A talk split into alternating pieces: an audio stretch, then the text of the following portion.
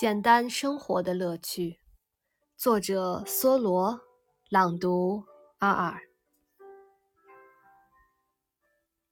当我写下这篇文章以及后面的文字时，我一直独居在森林中的一间小木屋。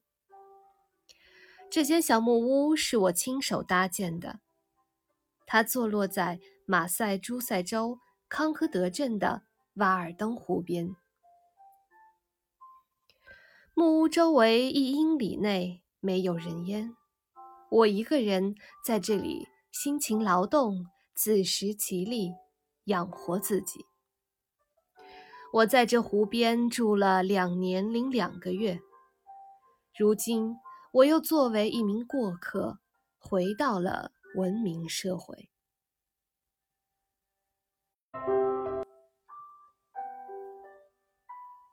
如果不是镇上的人对我心怀好奇，总想详细打听我过去的事，我是不会随便写下自己的事来吸引读者的。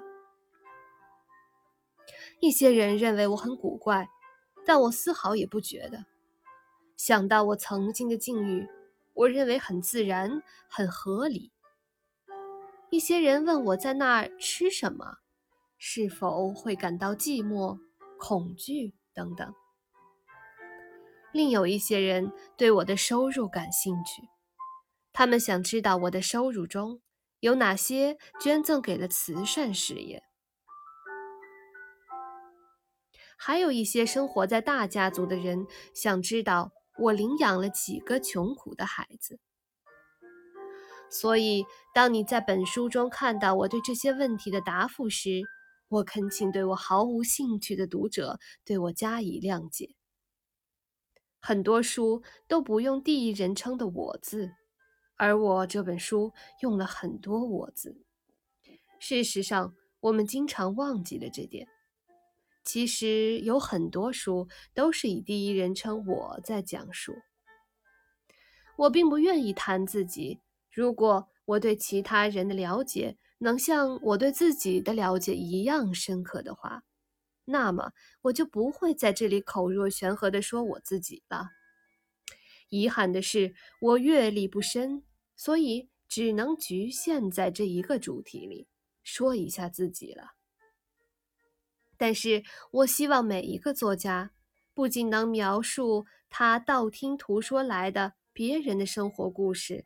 还能简单而真诚地写下自己的生活，就好像他从遥远的地方寄给亲人的信一样。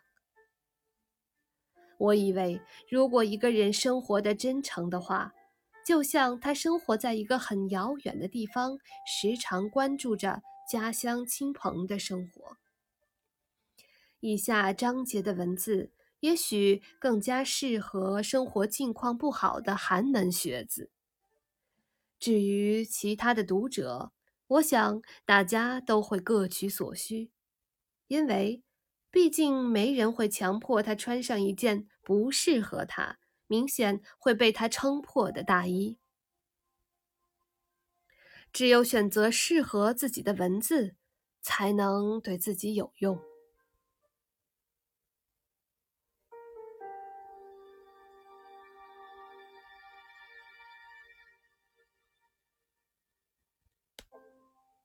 我是你们的主播阿尔，如果你喜欢我的朗读，欢迎你订阅关注。祝你拥有美好的一天，我们下一期再见。